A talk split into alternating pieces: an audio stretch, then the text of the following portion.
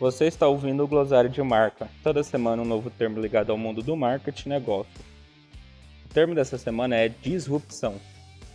Antigamente, as inovações no mundo dos negócios demoravam mais a acontecer, diferente do que é hoje. Inovações que surgem rapidamente, ficando até difícil acompanhar, não é mesmo? Por ser algo esporádico, quando as mudanças aconteciam, tinha o potencial de redefinir e transformar todo um mercado. E assim surgiu o termo disrupção.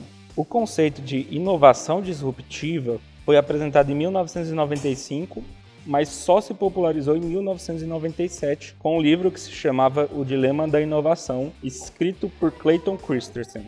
Clayton se tornou um dos maiores especialistas sobre o assunto por conta da sua obra. Segundo ele, quando uma empresa lança uma, uma tecnologia acessível e eficiente, ela cria uma revolução, deixando obsoleto quem antes era líder de mercado e passando na frente da concorrência. A inovação disruptiva pode acontecer de cinco formas: de maneira ofensiva, defensiva, a autorruptura, espontânea e disruptiva. A disrupção ofensiva usa a inovação para se destacar e sair na frente. Isso aconteceu com a Alphabet, grupo que detém marcas como o Google e o Android. Através da inovação, a Alphabet fez com que o Google se tornasse o maior site de pesquisa do mundo, investindo na compra de outros produtos como Android e YouTube. Podemos utilizar essa mesma empresa para exemplificar a disrupção defensiva, já que a Alphabet, tornando o que é hoje, atualiza constantemente seu modelo de negócio para competir com outros concorrentes. Um grande exemplo de auto-ruptura, ou seja, que rompe o seu próprio negócio antes que o mercado se transforme é a Apple, que inovou o mercado ao lançar o iPhone, tirando o foco do iPod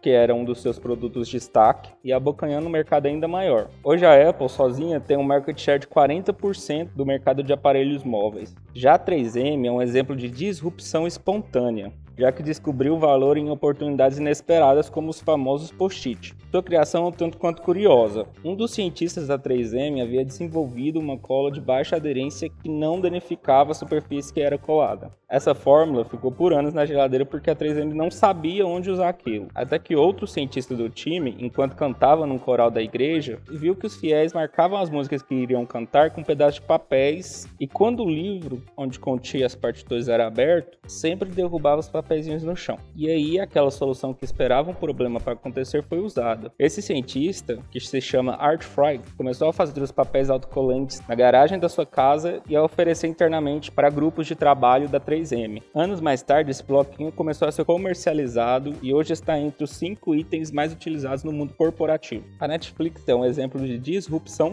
disruptiva.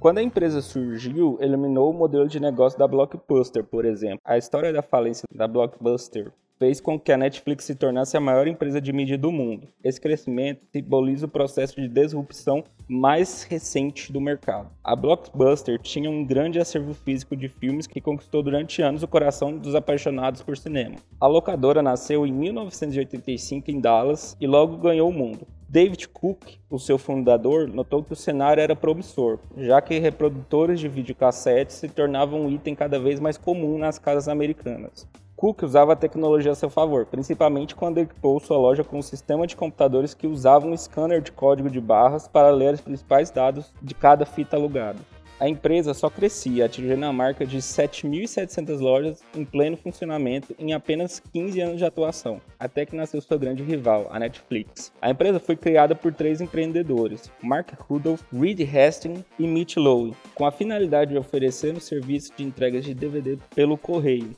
Os consumidores possuíam acesso a diversos filmes sem cobrança de multas ou data fixa para entrega, pagando apenas um valor mensal.